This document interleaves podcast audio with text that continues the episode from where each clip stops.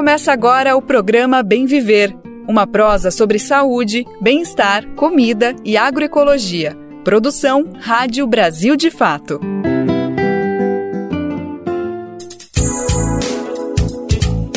E hoje é sexta-feira, santa sexta-feira, dia 14 de julho de 2023. Bom demais ter sua companhia pra gente encerrar mais uma semana juntos e juntas aqui no nosso Bem Viver. Eu sou o Lucas Weber e sigo com você pela próxima uma hora. No programa de hoje a gente vai falar de muita coisa, temas muito importantes pro nosso cotidiano e que sempre tem espaço garantido aqui no Bem Viver. É para isso que ele existe, é para isso que esse programa tá aqui. Então eu digo, vem comigo, vem com a gente conferir os destaques do programa de hoje.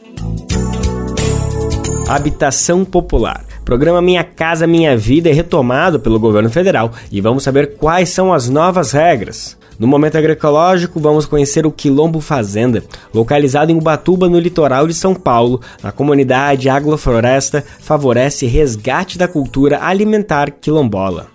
E para encerrar o Bem Viver de hoje, no tempo da intolerância, vamos mergulhar no mais recente álbum lançado por Elza Soares, um ano e meio depois da despedida da artista. Brasil de Fato 20 anos. Apoie e lute.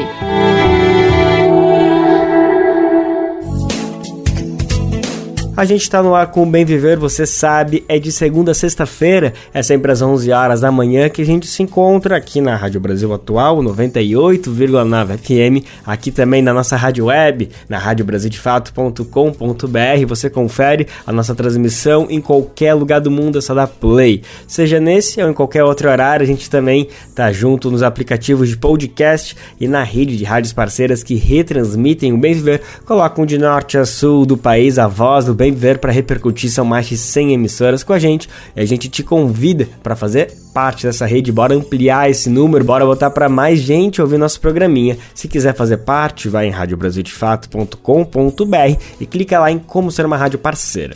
E a gente também quer a sua opinião, seu oi, sua crítica, seja o que for, manda uma mensagem por e-mail ou por WhatsApp. Se quiser escrever, manda para rádio@brasildefato.com.br. Mas se quiser mandar aquele áudio, manda mesmo. Manda pro número 11 95691 6046. Esse é o nosso WhatsApp. 11 95691 6046. Programa Bem Viver. Sua edição diária sobre saúde, bem-estar, comida e agroecologia. Ter uma casa própria está entre, sem dúvida, os principais objetivos de vida dos brasileiros e brasileiras. Mas esse é um sonho distante para muita gente. Comprar um imóvel não é barato, né? Quem tem condições, vai lá e compra, beleza, faz empréstimo, consegue financiamento e arca com as altas, altíssimas taxas cobradas pelos bancos. Já quem ganha o mínimo para pagar um aluguel mensal e garantir comida na mesa, vê a casa própria apenas como um sonho mesmo, né? algo distante, para não dizer, sei lá, impossível foi para ampliar o acesso à aquisição de imóveis por famílias de baixa renda e garantir moradia digna a quem precisa, que surgiu o programa Minha Casa Minha Vida. Ele foi estabelecido ainda em 2009, no primeiro mandato do presidente Lula. O programa chegou ao fim na gestão de, adivinha, Jair Bolsonaro e foi substituído por outro batizado de Casa Verde Amarela. A iniciativa foi alvo de críticas, principalmente de movimentos ligados à luta por moradia, que denunciaram o sucateamento da política de habitação do país. E agora, o Minha Casa Minha Vida está de volta. A lei que valida a medida provisória que recriou o programa foi sancionada ontem, quinta-feira, pelo presidente Lula. O texto traz regras específicas para financiamento de imóveis urbanos e rurais e subsídio de até 170 mil reais. A estrutura dos apartamentos também tem modificações. O tamanho mínimo é de 41 metros quadrados e meio e as unidades deverão contar com varanda. Os conjuntos habitacionais do programa também precisam ser equipados com sala de biblioteca e equipamento para a prática esportiva. Durante a cerimônia para a sanção do texto, Lula reforçou o pedido para que o Banco Central abaixe a taxa básica de juros, que atualmente, como todo mundo sabe, como a gente vem falando aqui, é uma, uma informação que todo mundo já está sabendo, é uma das mais altas do mundo. Então a gente vai saber mais detalhes de como foi esse pronunciamento do presidente Lula e de todo evento, mais detalhes do novo Minha Casa Minha Vida. A reportagem é do Brasil de Fato é ele, Rafael Tatemoto. A cerimônia de sanção da lei que retoma o Minha Casa Minha Vida nesta quinta-feira, dia 13, realizada no Palácio do Planalto, foi marcada por um novo pedido do presidente Lula para que o Banco Central baixe a taxa básica de juros, uma das mais altas do mundo. O presidente do Banco Central só tem que entender que ele não é dono do Brasil, ele está exercendo um cargo que foi indicado pelo Senado e ninguém está nenhum absurdo. Nós estamos pedindo os juros precisam ser menores para facilitar que os empresários possam tomar crédito, para facilitar que a economia volte a crescer, para facilitar que pequeno e médio empreendedor sabe, possa financiar o seu negócio, para financiar pequeno e médio empresário. É só isso. A retomada do Minha Casa Minha Vida ocorre após o Congresso converter em lei a medida provisória enviada pelo governo no início do mandato de Lula. A tônica da fala do presidente foi no sentido de que o programa, que se baseia em subsídios de acordo com faixas de renda, deve ser aperfeiçoado. Há um déficit habitacional crônico no país. Em 1974, portanto há 48 anos atrás, na primeira campanha vitoriosa do PMDB, a campanha do PMDB, ela dizendo que o Brasil tinha um déficit habitacional de 7 milhões de casas. Isso há 48 anos atrás. E hoje eu vejo as pessoas falarem que nós temos um déficit ainda de 6 a 7 milhões de casas. Mesmo com o programa Minha Casa Minha Vida, fazendo 6 milhões de casas nesses últimos anos. Isso demonstra a necessidade do Estado se sentir obrigatório em fazer essa reparação que ele tem que fazer para garantir às pessoas ter acesso a uma casa. Lula então relembrou a própria história e como ela definiu a preocupação do presidente com a questão da moradia. E normalmente o preço do aluguel é uma coisa que eu considero um mal na vida do trabalhador. E isso me fez ter uma obsessão de ter uma casa própria. Uma verdadeira obsessão. E a primeira casa própria que eu comprei, eu vou dizer da do Sistema Financeiro da Habitação, lá em São Bernardo do Campo, era uma casa que tinha 33 metros quadrados. O petista chegou a lembrar como criticou pessoalmente os resultados do Minha Casa Minha Vida durante o segundo governo dele, como na ocasião em que foi a uma inauguração de unidades em Pernambuco. E a casa era tão pequena que eu fiquei muito irritado, profundamente irritado, e eu não achava digno a gente entregar uma casa daquela para uma mulher. E quem fez aquela casa achou que era normal, não, mas o povo gosta assim. Eu falei, o povo não gosta assim. No ato de sanção, Lula celebrou que as unidades devem passar de cerca de 33 metros quadrados para 40 metros quadrados, mas lembrou que movimentos populares, por meio do Minha Casa Minha Vida, entidades já chegaram a produzir unidades maiores. Então eu queria que vocês levassem em conta essa evolução. Já estamos com 40 metros quadrados, já melhorou, mas o movimento popular tem feito casa de 60 metros quadrados. Mais importante, o movimento popular já tem feito casa, inclusive apartamento, com 13 terceiro andar, com elevador. Representantes dos movimentos populares participaram do evento e também não deixaram de realizar cobranças por mais diálogo com o governo. O ministro das Cidades, Jader Filho, do MDB, anunciou uma série de novidades no programa após criticar o governo passado por ter justamente desidratado a política habitacional. A primeira delas é a priorização da construção em locais inseridos na malha urbana, ou seja, em pontos da cidade que já contêm equipamentos urbanos como escolas e hospitais. Além disso, prometeu varandas em todas as unidades e que essas deverão atender particularidades regionais, como pontos para a instalação de ar-condicionado nas regiões Norte e Nordeste. Segundo o ministro, em janeiro de 2023 havia 186 mil unidades atrasadas e dessas 83 mil completamente paralisadas. Representantes do setor da construção civil também estiveram no evento e se comprometeram a promover o que chamaram de modernização dos processos produtivos. Da Rádio Brasil de Fato, com reportagem de Rafael Tatemoto em Brasília. Locução: Douglas Matos. A falta de moradia digna é uma questão urgente no Brasil, né? Que tem consequências sociais extremamente graves. Sem ter onde morar, pessoas são empurradas para as ruas e para áreas de risco. A desigualdade social e o preconceito são fatores que tornam alguns grupos mais vulneráveis a essa situação do que outras pessoas LGBTIQIA+ estão entre eles. Na cidade do Rio de Janeiro, por exemplo, travestis e pessoas trans encontram acolhimento no casarão Luana Muniz, que funciona desde os anos 80. O espaço leva o nome da ativista LGBTQIA+, que faleceu em 2017. Além de abrigo às moradas, o local, que fica no bairro da Lapa, também promove projetos sociais, mas todo esse trabalho está ameaçado por uma ordem de despejo que envolve uma longa briga judicial a Justiça havia estipulado o dia 12 como prazo final para que as moradoras deixassem o local, mas a ordem foi suspensa após recurso da Defensoria Pública do Estado. A gente vai entender melhor o caso com a repórter Solimar Luz, da Rádio Nacional. A Justiça suspendeu o despejo de moradoras do casarão Luana Muniz, na região central do Rio de Janeiro, após recurso da Defensoria Pública do Estado. E, por enquanto, pessoas trans e travestis em situação de vulnerabilidade social poderão voltar ao local, objeto de reintegração de posse por sócios de um restaurante que funcionava no térreo. O pedido de suspensão foi feito pelo Núcleo de Terras e Habitação após comunicação feita pelo Núcleo de Defesa da Diversidade Sexual e Direitos Homofetivos, de que o imóvel serve de moradia para pessoas trans. Famosa pelo bordão Travesti não é bagunça, Luana Muniz morreu em 2017, aos 59 anos, vítima de problemas pulmonares.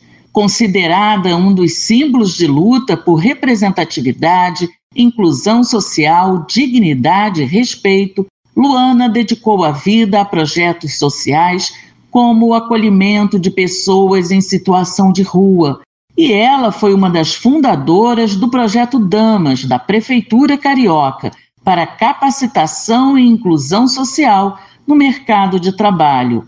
O trabalho social é um legado que Luana deixou para a afilhada Darla Muniz, que hoje comanda o espaço aberto nos anos 80. Da Rádio Nacional no Rio de Janeiro, Solimar Luz.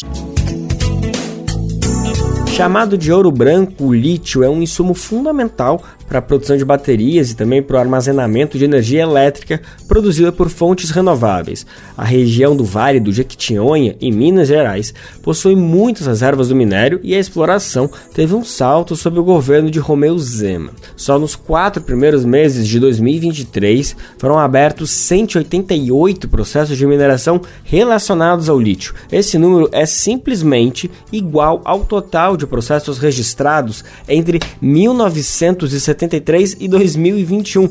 Ou seja, nos quatro primeiros meses desse ano ele conseguiu bater o mesmo número de processos de o que? A gente está falando de 30, 40, 50 anos quase. É uma geração de riquezas que nem sempre é revertida para melhorias para a comunidade e ainda ameaça territórios tradicionais. A repórter Amélia Gomes conversou sobre o assunto com a geógrafa Aline Weber Susbacher. Ela faz parte do Observatório dos Vales do Semiárido Mineiro na Universidade Federal dos Vales Do Jequitinhonha e Mucuri.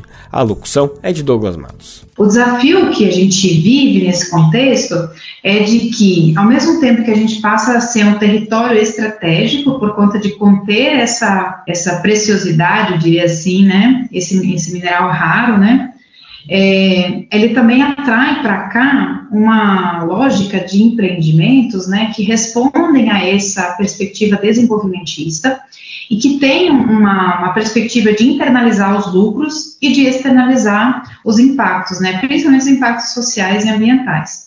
Ela não garante para essas regiões que estão sendo afetadas, para esses territórios, para esses diferentes povos, né, para esses diferentes ambientes, uma perspectiva de assegurar de fato que, que esses, esses povos, né, essas comunidades, possam partilhar dessa riqueza, partilhar minimamente desses benefícios, seja de diferentes formas, né?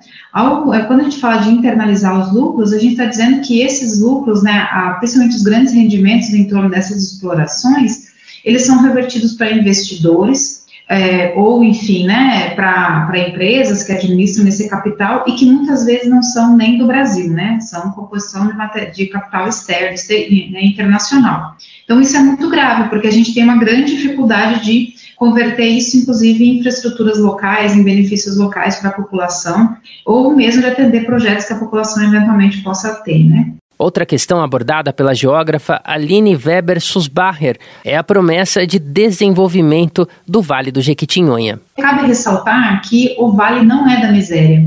O Vale do Jequitinhonha tem uma série de riquezas. Está comprovado historicamente pelo papel que essa região ocupa na história mundial, desde o período colonial, não é, né, é, que todos conhecem, até nos dias atuais, inclusive nesse momento sendo reatualizado esse papel, inclusive com essa disputa colocada aí pelo lítio, né?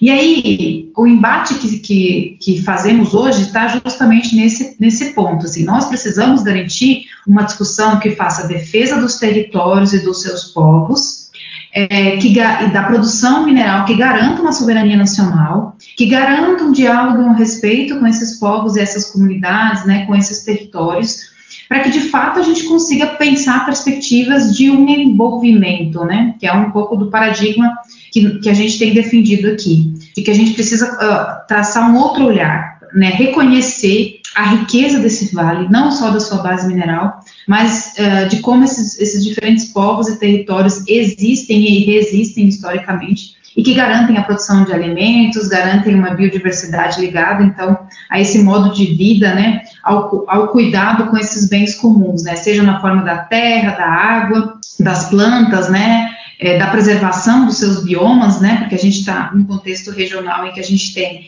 o bioma da, do Cerrado, da Caatinga e da Mata Atlântica, e tem uma série de áreas de transição que tem uma, uma diversidade muito grande, né, de ambientes. Ainda de acordo com a geógrafa da Universidade Federal dos Vales do Jequitinhonha e Mucuri, a mineração sob o governo Zema já pode ser considerada recorde. Os processos minerários né, disponibilizados pela Agência Nacional de Mineração, que nós estamos analisando, né, um grupo de pesquisadores do observatório, nós observamos, por exemplo, que do ano de 73 até 2021, ou seja, arredondando aí cerca de 50 anos, nós tivemos 188 processos minerais ligados ao lítio no Vale do Jequitinhonha, ou seja, nesses 52 municípios que compõem o Vale do Jequitinhonha. Só do ano de 2021 a 2023 foram 370 processos, ou seja, a gente percebe então que num contexto de pandemia, em que a gente já teve uma uh, também uma incidência né, da, do setor mineral sobre a legislação para flexibilizar alguns processos, a gente já percebe um significativo aumento aí dos processos ligados a, a, ao lítio, outros também, mas ao lítio é significativo. E, e, desse período, a gente pode observar que o ano de dois, só no ano de 2022 nós tivemos 225 processos minerais ligados a, a lítio e a minério de lítio. Ou seja, 225, mil, uh, ah, 225 processos hoje na, na região do Vale de Jequitinhonha correspondem a 270 mil hectares de terra. 270 mil hectares que não são, não estão vazios, que existem pessoas que moram nesses lugares, né, comunidades, né, ter, né, e aí nós estamos falando de comunidades rurais e urbanas, porque existem processos minerários que incluem, inclusive, dentro do seu polígono, áreas urbanas ou áreas, né, que são o centro da comunidade rural, por exemplo, né, então a gente está falando, né, de impacto sobre comunidades rurais e urbanas, e de terra, ou, né, ou seja, ocupada historicamente, ou seja, nós falando de territórios de povos tradicionais, povos quilombolas, indígenas ou povos que estão aí num processo de auto-reconhecimento que tem sido muito forte nessa região. Só no ano de 2023, nós conseguimos analisar os dados né, de janeiro até abril, ou seja, em quatro meses do ano de 2023, nós já tivemos 188 processos uh, minerários uh, registrados no lítio, sobre lítio, né, na, indicando substância lítio. Isso significa que em questão de quatro meses agora, nós tivemos quase o total de, de processos que tinham sido registrados em 50 anos. Esses processos de 2023 correspondem a 230 mil hectares de terra. Então, se a gente somar 2022 e 2023, nós temos aí 500 mil hectares de terra que estão eminentemente em contexto de conflito territorial, na iminência de conflitos. Por fim, A geógrafa Aline Weber Susbacher reitera que o semiárido mineiro é um território que já enfrenta situações de escassez hídrica e agora, mais uma vez, aparece um projeto que se propõe a utilizar a água do Jequitinhonha. No caso em voga, o empreendimento da Sigma Lithium, que tem a estimativa de uso de 150 metros cúbicos de água por hora. Com base nos valores do consumo de água da população do município de Araçuaí, a operação do empreendimento implica um aumento de 74% da demanda por água. Isso no território em que, no período da seca, de abril a setembro, já há comunidades abastecidas por caminhão-pipa. Da Rádio Brasil de Fato, com reportagem de Amélia Gomes, em Minas Gerais. Locução: Douglas Matos. Outra região do Brasil castigada pela exploração de minério é a Amazônia, né? Uma diferença é que na região as atividades são marcadas pela ilegalidade. A prática é acompanhada pelo desmatamento e contaminação dos rios, grilagem de terras públicas e pesca ilegais em territórios indígenas e área de proteção ambiental também estão entre os crimes recorrentes na área, tá todo mundo acompanhando, né? E é com o objetivo de frear essas atividades que a região vai receber 34 novos pontos de controle como parte das ações do Plano de Segurança da Amazônia. As diretrizes da iniciativa, anunciada no mês passado pelo governo federal, foram elaboradas com participação dos gestores dos estados amazônicos. Segundo o ministro da Fazenda e Segurança Pública, Flávio Dino, as bases de fiscalização devem ser construídas com recursos do Fundo Amazônia. A gente vai saber mais detalhes agora na reportagem de Matson Euler, da Rádio Nacional. O novo plano de segurança da Amazônia pretende criar 34 novas bases de apoio fluviais ou terrestres para forças policiais no local. O ministro da Justiça e Segurança Pública Flávio Dino, em entrevista para a Voz do Brasil desta terça-feira, disse que a ideia é usar os recursos do Fundo Amazônia para custear a construção destes pontos de controle. Porque nós estamos falando, em primeiro lugar, claro, de segurança climática, também de segurança no tocante ao combate ao tráfico de drogas, crimes ambientais de um modo geral, tráfico de armas. Então, o que se passa na Amazônia brasileira é de interesse nacional e mundial. Daí a reunião com os embaixadores e embaixadoras da União Europeia, uma vez que nós estamos buscando recursos do Fundo Amazônia, que são oriundos desses países, exatamente para custear a ampliação dessas bases terrestres e fluviais na Amazônia. As diretrizes do novo plano de segurança foram elaboradas com a participação dos governos dos estados da Amazônia. Na última sexta-feira, Dino se reuniu em Brasília com embaixadores e demais representantes de 23 países da União Europeia para apresentar o programa batizado de Plano Amazônia, Segurança e Soberania. O ministro destacou a importância da cooperação internacional para a efetividade do plano. Nós estamos propondo 34 novas bases fluviais ou terrestres, dependendo da realidade de cada estado. E em cada base nós teremos atuação das polícias federais, Polícia Federal, Polícia Rodoviária Federal, Força Nacional e as polícias estaduais, também das Forças Armadas, quando for o caso, sobretudo na faixa de fronteira. Com isso, com essa presença integrada, com certeza maior eficiência e também economia de dinheiro público. Pontos do plano de segurança que já haviam sido anunciados pelo próprio presidente Luiz Inácio Lula da Silva incluem a ampliação e modernização dos meios navais que patrulham os rios da Amazônia, a modernização das capitanias, delegacias e agências de autoridade marítima, suporte dos pelotões de fronteira, aumento de operações na Amazônia, aquisição e modernização de sistemas aeroespaciais e de equipamentos logísticos para as Forças Armadas.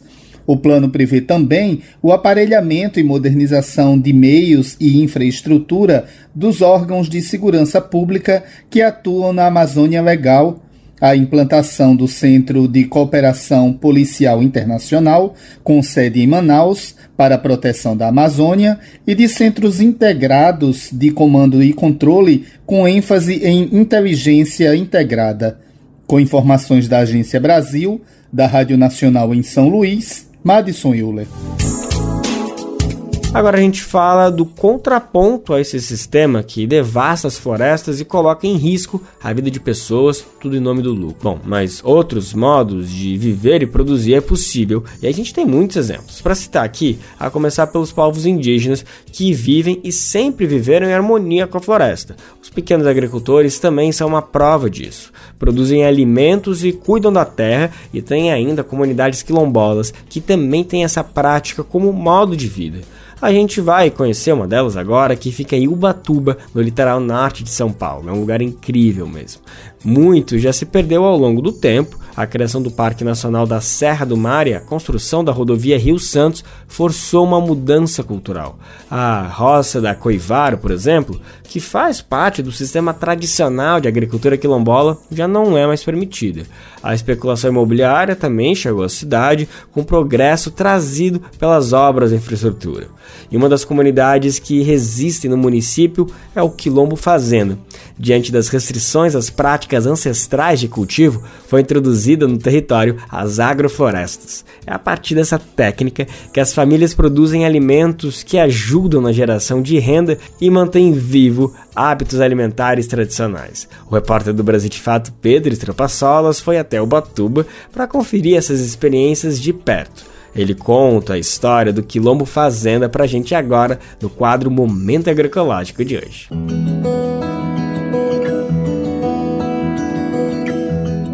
Momento Agroecológico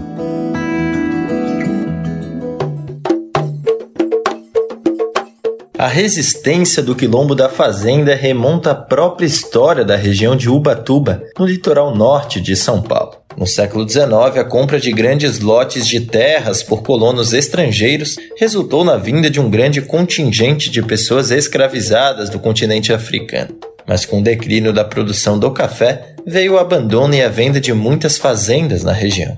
As propriedades passaram então a serem ocupadas ou até mesmo doadas aos povos escravizados. Cirilo Braga mora no território e apresenta um pouco dessa história. Aqui era uma fazenda, aqui tinha escravo, aqui era cheio de escravo. Mas quando a fazenda piorou, que acabou, o povo foi embora. Mas aqui, por ser um lugar de escravo, deixaram o meu tio tomando conta dessa fazenda. Aí nós viemos, porque a gente já é descendência de escravo, aí tornaram formar o, o quilombo aqui da fazenda. No início de tudo eram 12 famílias, e a subsistência do quilombo vinha do cultivo agrícola em pequenas lavouras e também da pesca artesanal. Quem explica é Laura Braga, liderança no quilombo. Era comunidade isolada, mas a gente vivia da roça e da pesca. Então a gente, na cidade, a gente apenas trocava. E a gente trocava apenas o sal e a querosene, porque a gente não tinha energia. Então era só isso. Os demais nós tirávamos da roça, nosso peixe era fresquinho, era, a gente ia, na, ia lá, pescava só para consumo, né? não, não era para comercialização. Que a gente tinha que cuidar de pegar a quantidade apenas para se alimentar. Mas na década de 1970, outro cenário é colocado às famílias quilombolas. A criação do Parque Estadual da Serra do Mar passa a impor uma série de restrições às práticas ancestrais da comunidade. O parque restringiu a presença dos quilombolas na região, proibindo a construção de moradias e o plantio tradicional, como aponta Cirílio. Depois que aqui foi tombado para parque, acabou a cultura da roça do povo. Aí quase ninguém planta mais, porque se mexer é murtada, essas coisas tudo, e foi mudando as coisas para a gente, né? Laura destaca os impactos culturais com a criação do parque. A gente não morava mais, ninguém construía, ninguém pesca e ninguém é, fazia mais roça. Então, as nossas atividades parou todas, todas. Até hoje, parou tudo. Aí a nossa cultura, ela enfraqueceu muito. Na mesma época, a comunidade isolada em meio à floresta, as cachoeiras e praias também é impactada pela construção da rodovia Rio Santos. Laura aponta as contradições dentro da ideia do progresso. Ela trouxe comunicação, ela trouxe transporte, ela trouxe o progresso, mas junto veio muita coisa ruim. Veio especulação imobiliária, começou a tomar as terras dos quilombola, dos caiçaras, os grileiros chegou. É nesse momento que se inicia a luta pela permanência no território, com a criação da Associação Comunitária dos Remanescentes do Quilombo da Fazenda, hoje com 71 famílias.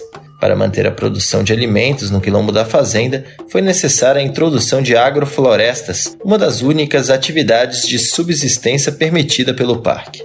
Em 2006, com a ajuda do IPEMA, foi iniciado o processo.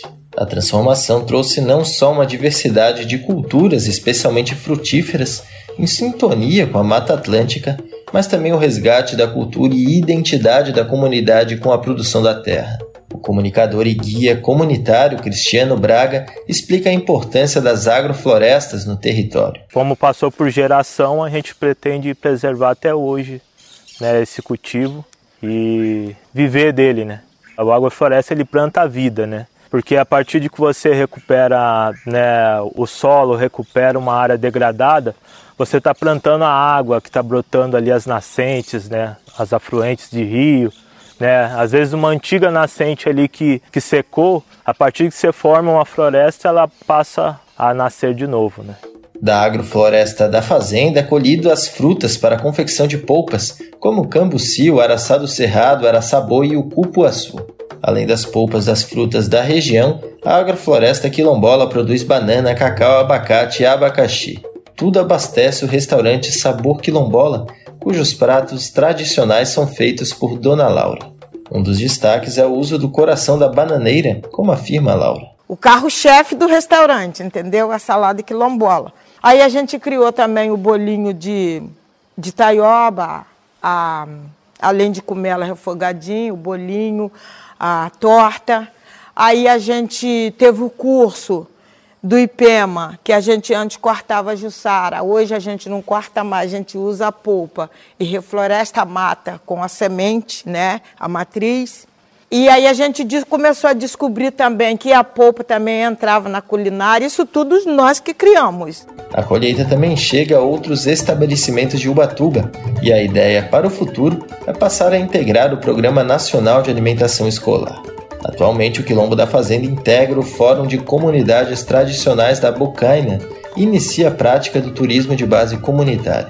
Mesmo com toda a documentação e registro na Fundação Palmares, a comunidade ainda aguarda a homologação de seu território tradicional e trava na justiça a titulação da terra junto ao estado de São Paulo. Essa luta é importante para a afirmação quilombola, como destaca Cristiano. Ser quilombola é preservar todo, né, todo aquele costume do passado, né, dos nossos ancestrais, né, e permanecer no território, né, como, como quilombola, permanecer no território com, essa, com esses costumes, né, lutar pelos nossos direitos, né. De São Paulo, da Rádio Brasil de Fato, Pedro Estropaçolas. Vamos falar de um assunto polêmico agora? Bom, você já deve ter escutado por aí o termo mãe ou pai de pet, né? Uma discussão sempre que dá pano para manga. A gente não vai entrar nesse debate, mas o fato é que tem crescido consideravelmente o número de pessoas que optam por ter animais de estimação em vez de filhos. E olha só, não sei se você sabe, mas esse movimento tem um nome em português, é parentalidade de animais de estimação e envolve um vínculo emocional forte e duradouro com os pets. Os bichinhos se tornam verdadeiros membros da família a ponto de ocupar o lugar da criança. A repórter Júlia Valeri, da Rádio USP, produziu uma reportagem sobre o assunto que a gente vai conferir agora. Nos últimos anos, tem-se observado um número crescente de pessoas que optaram por ter animais de estimações em vez de filhos humanos. Esse movimento, conhecido como pet parenting ou parentalidade de animais de estimação, reflete uma mudança nos padrões de vida e nas prioridades das pessoas. O pet parenting envolve a doação consciente e responsável de animais de estimação, como cães e gatos, e a criação de um vínculo emocional forte e duradouro com esses companheiros de quatro patas. Para muitas pessoas, os animais de estimação tornaram-se membros da família, recebendo amor, cuidado e atenção semelhantes aos que seriam dedicados a uma criança, a tal ponto que os pets são batizados com nomes de pessoas. Rayane Mantovani, veterinária influencer, escolheu essa forma não convencional de ser mãe. Abriu mão de ter filhos e adotou Coraline, uma cachorrinha vira-lata. A maternidade obriga a gente a abdicar de muitas coisas das, das quais eu não estou disposta a abdicar. Né? Carreira, sonhos, metas. A veterinária aborda os preconceitos que enfrenta por ser tutora de pet lidando com comparações inevitáveis sobre as exigências da maternidade de um filho humano e um pet. No entanto, ela enfatiza que a essência de ter um animal ao invés de um filho vai além disso. Muitas pessoas têm esse preconceito né, com o termo mãe de pet, porque, segundo elas, os desafios da maternidade não são os mesmos do, do, dos desafios de uma mãe de pet. Mas, pra gente, não é sobre os desafios da maternidade. Quando a gente chama, se intitula mãe de pet, é sobre o amor incondicional que a gente sente por aquele serzinho, que a gente cuida com, com tanto zelo, com tanto carinho, né? Eu até costumo dizer que, é, que não nasceu de mim, mas nasceu para mim. Professor Sérgio Codato, da Faculdade de Filosofia, Ciências e Letras da USP de Ribeirão Preto, fundamenta a fala de Marcela e fala sobre o forte vínculo emocional que as pessoas desenvolvem pelos seus pets. O vínculo emocional de donos do pet pode ser tão forte quanto uh, filhos humanos, porque justamente os animais acabam ocupando o lugar desses filhos, tornando-se membros da família e criando hábitos né, que alimentam a dinâmica familiar. O amor incondicional pelos pets acaba gerando um desafio significativo, segundo Rayane. Ela identifica esse desafio como o maior obstáculo na criação de um animal. Nunca cogitei a hipótese da maternidade, e hoje eu sou casada, meu marido tem os mesmos objetivos, os mesmos sonhos do que eu. E a nossa cachorrinha Coraline está incluída em todos eles. Eu creio que o maior desafio de se ter um pet, de ser um pai de pet, é saber que o tempo de vida deles é tão curto comparado ao nosso, né? Por isso que nós queremos proporcionar o melhor para eles, até exageramos um pouquinho às vezes, pois sabemos que eles não têm tanto tempo assim com a gente. Kodato também comenta sobre a morte e o luto de um animal de estimação. Em muitos casos, o luto é vivido de uma forma muito intensa e muito melancólica, né? Uma tristeza muito grande. Por isso que alguns optam por uh, não ter nunca mais pets. Já Valmir Souza, sociólogo e psicanalista, explica por que o fenômeno pet parenting está se tornando cada vez mais comum. Nós estamos saindo do modelo da família nuclear para a família pet familiar. Isso significa maior isolamento humano diante da incapacidade de comunicação e diálogo. Os animais não respondem, não questionam e são fiéis, fidelíssimos para ser exato, ao seu tutor. Isso quer dizer que a pessoa quer alguém dependente, não alguém que a questione e a impulsione para adiante.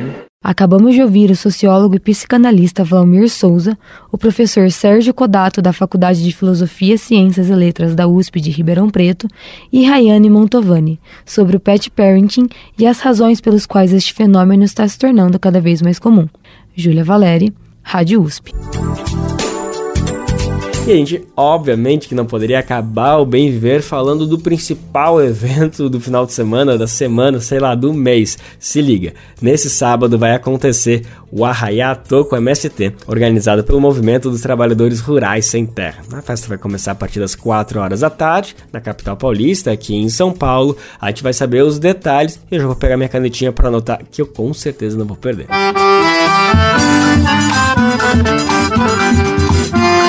A capital paulista recebe nesse sábado o Arraiá Tocum MST. O evento começa a partir das quatro da tarde no galpão da Alameda Eduardo Prado, região central da cidade. Vão ter muitas comidas típicas, brincadeiras e música, com entrada gratuita. A festa é mais uma iniciativa de apoio ao MST, o Movimento dos Trabalhadores Rurais Sem Terra. O contexto leva em conta a onda de solidariedade que começou desde que o movimento se tornou alvo de uma comissão parlamentar de inquérito no Congresso Nacional. Amigas e amigos do MST estão convidados para celebrar com muita música. O forró pé de serra fica por conta de Tatiburg, de Senhoreias e Lipe Torre. O cardápio de opções típicas da roça terá opções veganas. Além disso, o Arraial vai ter um espaço exclusivo para crianças. A festa da capital paulista encerra o ciclo de festejos juninos, organizados pelo MST nos últimos meses em diferentes partes do país. De São Paulo, da Rádio Brasil de Fato, Rodrigo Durão. Olha só, se vemos lá então, né? Sábado, amanhã, Arraial da MST. Bora, né? Bom, e aproveita que tá com a agenda aberta e anota mais um compromisso. Amanhã, sábado, é dia de Bem Viver na TV. Bora conferir os destaques com ele. Afonso Bezerra, conta pra gente, Afonso. Olá, eu sou Afonso Bezerra e trago agora os destaques do Bem Viver desta semana. Se liga aí. A ativista socioambiental Giovanna Nader fala sobre como a moda pode ser mais humana e sustentável. No Rio de Janeiro, a ONG Ação da Solidariedade inaugura a área agroecológica para combater a fome. Rema Soto e a gastronomia periférica trazem uma receita criativa de nhoque de batata doce com pesto de punk. Uma delícia, minha gente. Em Minas Gerais, uma usina fotovoltaica com gestão popular está levando energia limpa para famílias de baixa renda.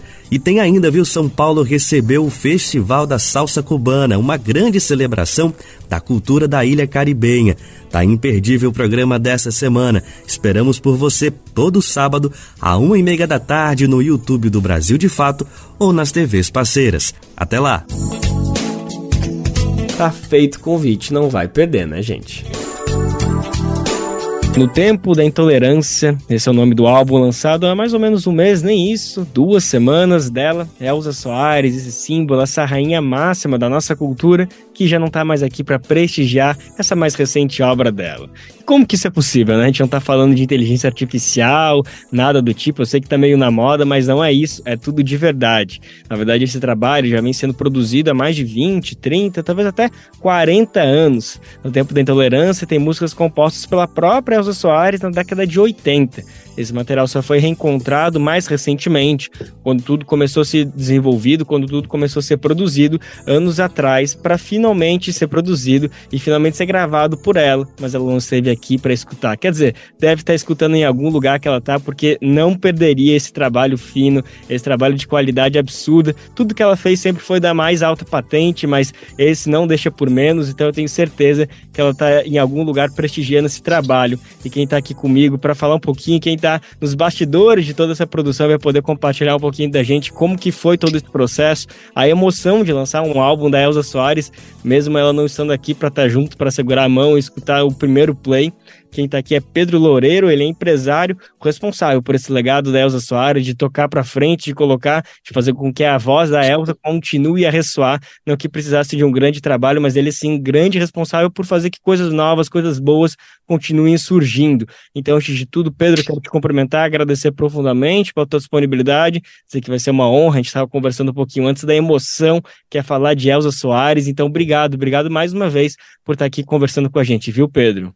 Salve a rainha Elza Soares, a maior de todas. Lucas, um prazer estar aqui com o Brasil de Fato, conversando com você, falando um pouquinho da minha história com nossa rainha Elza Soares. Essa honra que tenho de, de dividir trabalho, histórias e essa, essa honra máxima de assinar o último álbum dela como diretor artístico, né? Esse álbum fantástico. E acrescentar que, como bem você disse, Elza está mais viva do que nunca foi uma fase dela é, de encarnação para seguir como Fênix agora em energia e eu tenho certeza que ela está vibrando com esse álbum lá em cima colocando Rita Lee e todas elas para Gal Costa e todas as amigas para para cantarem juntas e, e sambarem juntas nesse rock and roll de Elsa.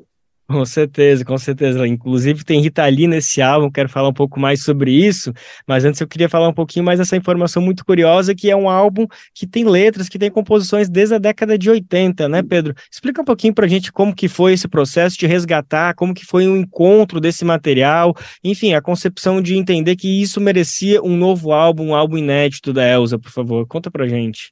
No tempo da intolerância. Elza Soares viveu no tempo da intolerância, nós vivemos no tempo da intolerância.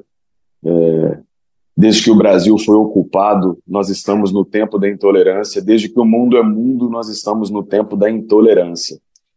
E sábia como só ela, é, décadas e décadas e décadas a Elza foi registrando essas nuances desse tempo da intolerância nesses cadernos dela. São dois cadernos, um é um caderno mesmo e o outro é uma agenda. E como você disse, ela foi compondo esse disco, esse trabalho, porque não é um trabalho apenas, sabe, Lucas? É um conceito.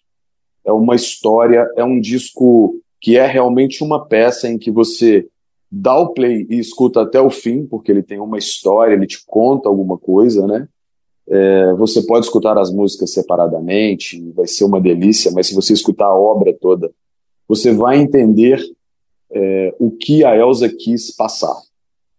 E não no último ano, não nos últimos dois anos, nas últimas décadas.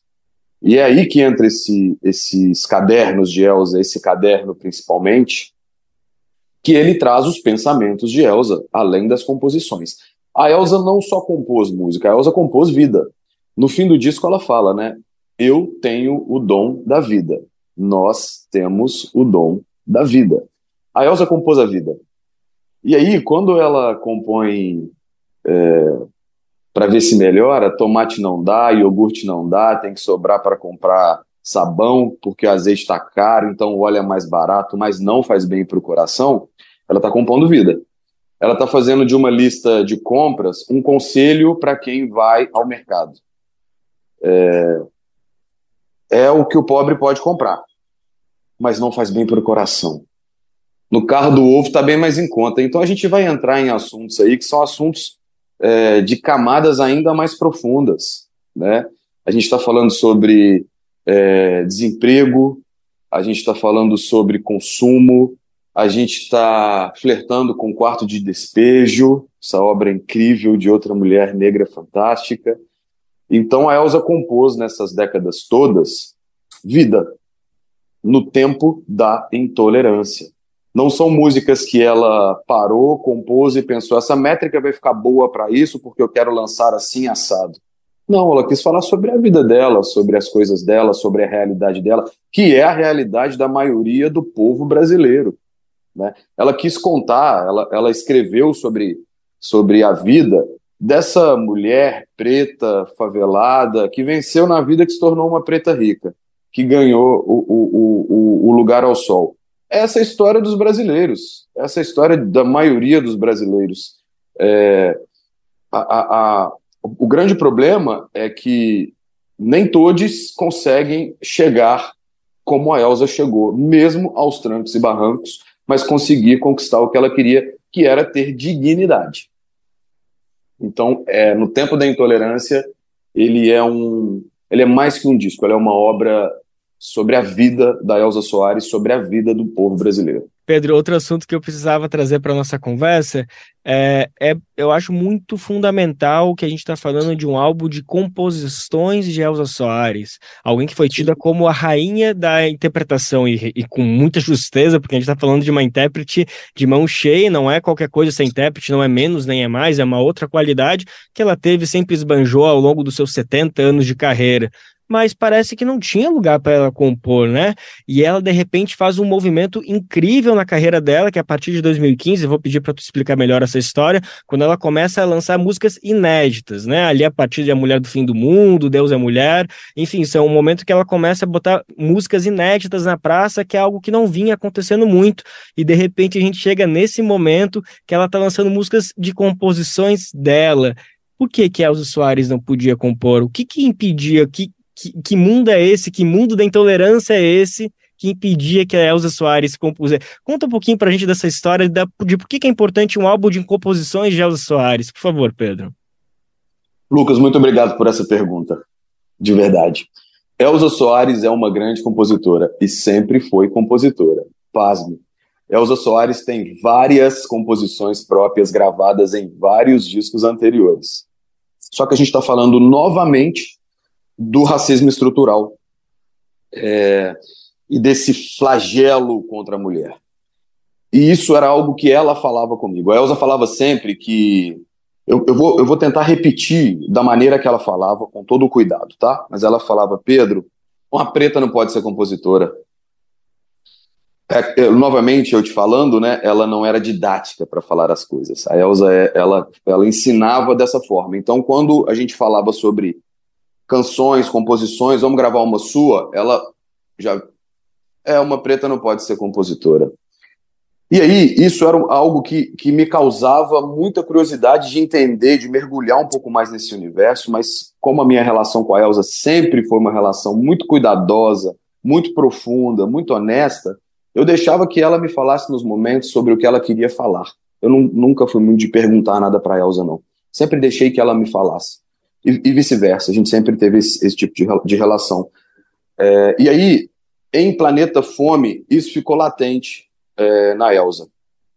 Porque aí ela foi me contar que quando ela falava sobre, ah, eu compus alguma coisa, ela escutava ou de, né, ou, ou, de quem cuidava ali, né, da, da gravadora ou do produtor, não sei de quem era, mas ela escutava, não, eu vou pedir fulano, não, eu vou pedir Beltrano, não, eu vou pedir Ciclano uma música.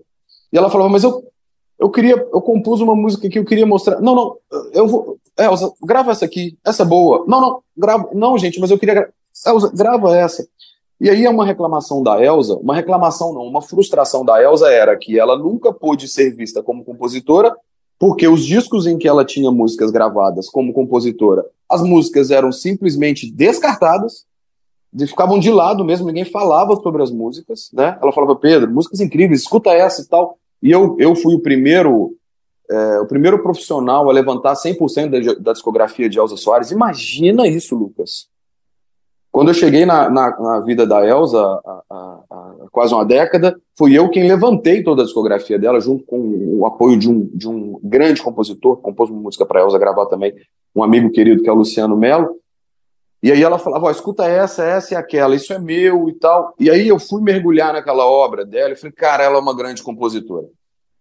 E aí o assunto passou a ser esse: Pedro, o porquê eu não pude gravar minhas músicas da forma que eu gostaria durante minha carreira, o porquê eu não pude gravar mulheres durante a minha carreira. Essa era a, a, o cerne, a tônica do negócio. E aí a Elsa sempre esticava um pouco mais. É, machismo, né? Os compositores eram eram é, é, era um meio muito masculino, né? Dos compositores homens ali. E ainda uma mulher compositora negra, ela falava: eu não tinha espaço, eu não tinha espaço. E a partir de, de, de Planeta Fome, quando ela consegue falar melhor sobre isso, isso vira um objetivo meu, Lucas, que não era um objetivo estratégico. Foi eu que desenhei 100% do que você vai ver na carreira de Elsa nos últimos oito, é, nove anos, foi eu quem desenhei, eu quem desenhei, listei, produzi 100% das coisas. Agora, a Elsa como compositora não fazia parte dessa estratégia, porque isso, isso era uma coisa que estava muito dentro dela, isso era muito íntimo dela. E aí, de Planeta Fome para cá, a minha, a minha obsessão foi resolver essa questão. Como eu vou mostrar para o mundo essa mulher é, compositora dessa forma? E aí a Elsa veio compositora ali em, Planeta, em, em Deus é Mulher, um pouco mais. E no tempo da intolerância, a ideia foi essa. Elsa, você quer ser compositora? Ela, Pedro, eu quero ser compositora desse álbum, eu quero fazer a maioria das músicas e eu quero que nesse álbum tenha pelo menos uma compositora mulher em cada faixa. Ou seja, então, nesse último álbum da Elsa, nesse derradeiro álbum da Elsa, nós conseguimos resolver essa questão, porque a Elsa veio como compositora e em cada faixa tem pelo menos uma mulher compositora.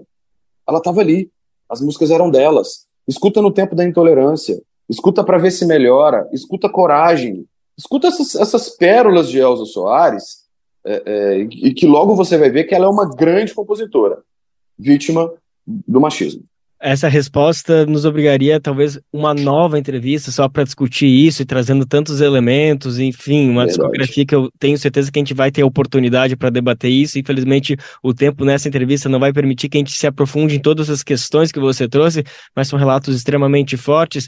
Mas, Pedro, a gente tem só cinco minutinhos, eu preciso tirar duas dúvidas que todo mundo que está nos ouvindo vai querer saber. Primeiro, que é a tua história com a Elza Soares, como que você entrou na vida da Elza Soares, e a pergunta mais importante que está todo mundo querendo saber, tá torcendo os dedos, que queremos saber se vem mais por aí. Diga pra gente que tem mais coisa gravada dela que vai surgir, dá uma, uma direção, se enfim, são, são novos álbuns, talvez faixas, talvez só produções audiovisuais, enfim, conta pra gente primeiro essa tua história com ela e depois o que, que a gente ainda pode esperar dessa artista que, como a gente tá falando, é eterna, mas a gente quer saber coisa nova porque a gente é insaciável por Elza Soares, né? É isso aí, Lucas. Olha, se eu começar a te contar a minha história com Elza aqui, nós vamos precisar de uns 60 programas, mais ou menos. É, quando eu começo a falar de Elza, eu falo sempre muito e com muita empolgação. a Elza apareceu na minha vida e eu apareci na vida dela de maneira ao acaso. A gente cruzou a vida um do outro. E eu acho que a síntese do, dessa relação ela está em uma frase que a Elza me disse há cerca de oito anos atrás, oito, nove anos atrás, nove anos atrás. É... Ela pegou minha mão, colocou no, na perna dela, olhou dentro dos meus olhos e falou: Você vai mudar a minha vida e eu vou mudar a sua. Então, é isso que aconteceu. É, com toda a modéstia do mundo, eu posso ter a honra de falar que eu mudei a vida de Elza Soares, porque foi ela quem me disse isso. Então, os objetivos foram todos conquistados. E essa mulher que não teve direito a uma data de nascimento, já que ela tem duas datas por conta de uma, de uma emancipação, ela teve direito a tudo no fim da vida dela. Ela teve direito a uma data de homenagem, a despedida, a carro de bombeiro, a desfile por Copacabana, ela teve direito a disco lançado inédito, a DVD lançado inédito, a, a reconhecimento após a partida. É, então, eu acho que é isso. Nós mudamos a vida um do outro e eu sou um Pedro depois de Elza Soares, sem dúvida nenhuma. E sim, nós podemos esperar mais. Como eu disse, a Elza não morreu, a Elza está viva. A Elza está mais viva do que nunca, né? O que foi embora foi a carne. A Elza está viva. Então nós temos aí é, pela frente. A Elza deixou algumas composições prontas, músicas que ela não gravou, foi, ela não quis mesmo gravar, ela queria, ela escolheu no tempo da intolerância e fechou o disco, mas ela tem composições prontas. Que para o futuro vamos ver né, quais serão os caminhos dessas, dessas composições. É, nós vamos lançar agora, no meio, no, no meio do segundo é, semestre, o DVD Elza ao Vivo no Municipal, foi o último registro audiovisual dela, dois dias antes de partir, né, do corpo é, desencarnar. No fim do ano, a gente lança o documentário produzido, feito e dirigido por Eric Rocha, filho de Glauber Rocha e Paula Gaetan. O Eric viajou com a gente seis anos, então tem momentos incríveis, fantásticos. Tem desde do momento em que o Lula estava preso, estava sendo preso, é, a Elza assistindo aquele momento, tem todas as reações dela, tem o reencontro dela com, com o teatro na Argentina, que foi onde ela começou a cantar com a Mercedes é, Batista, porque a gente rodou o mundo nos lugares que a Elza cantou. É, Para os próximos anos vem aí o, o, o, filme de telona, que é, é dramaturgia, que a Thais Araújo faz a Elza. Ou seja, tem muito de Elza pela frente, tem a, a, a segunda edição da biografia que vão contar esses, esses pós-2018. E eu vou, eu vou te fazer uma promessa aqui. Tem Elza por toda a vida, enquanto eu tiver vida. Eu vou falar dessa mulher, eu vou celebrar essa mulher, eu vou reconhecer essa mulher incansavelmente. E com essa chuva de boas notícias, com essa chuva de esperança, a gente encerra a entrevista por aqui. Te, quero te agradecer mais uma vez, Pedro, parabenizar por esse trabalho, por esses trabalhos que estão por vir, pelos trabalhos que você já produziu, mas especialmente esse trabalho que a gente está falando no Tempo da Intolerância, esse super álbum que está disponível aí para todo mundo da Play, esse filme, como a gente estava comentando, é só da Play e deixar rolar e escutar essa história que é esse álbum, que conta muito da história do Brasil, da história de Elza Soares. Pedro, obrigado mais uma vez pela disponibilidade, viu? Obrigado, Lucas. Obrigado, Brasil de Fato. Obrigado a todo mundo que está escutando. Beijo em vocês e, e bora lutar, porque no tempo da intolerância o que a gente pode ter é, é esperança e força. Como dizia Luther King, se você quer um inimigo, é só falar o que pensa. E ao som de No Tempo da Intolerância, música que dá nome ao álbum de Elza Soares, recém-lançado agora faz nenhum mês, a gente anuncia que o Bem Viver de hoje fica por aqui. A gente está de volta segunda-feira para mais uma semana, para mais um dia junto contigo nessa nossa prosa diária de cada dia. Se você quer um inimigo, eu só falar o que. O Bem Viver vai ao ar a partir das 11 horas da manhã na Rádio Brasil Atual, 98,9 FM na Grande São Paulo, no site radiobrasildefato.com.br. Lembrando que o Bem Viver vai ao ar em diversas rádios pelo país, são diversas emissoras que retransmitem o nosso programa. E a lista completa você encontra no nosso site, na matéria de divulgação diária do programa. Aqui a gente reforça o agradecimento e confiança de se somar nessa nossa caminhada de debate e construção para uma sociedade alinhada ao conceito do bem viver. Muito obrigado por estarem com a gente, vamos nessa, que tem muito pela frente. Ah, O Bem Ver também fica disponível como podcast, viu? É lá no Spotify, Deezer, iTunes ou Google Podcast.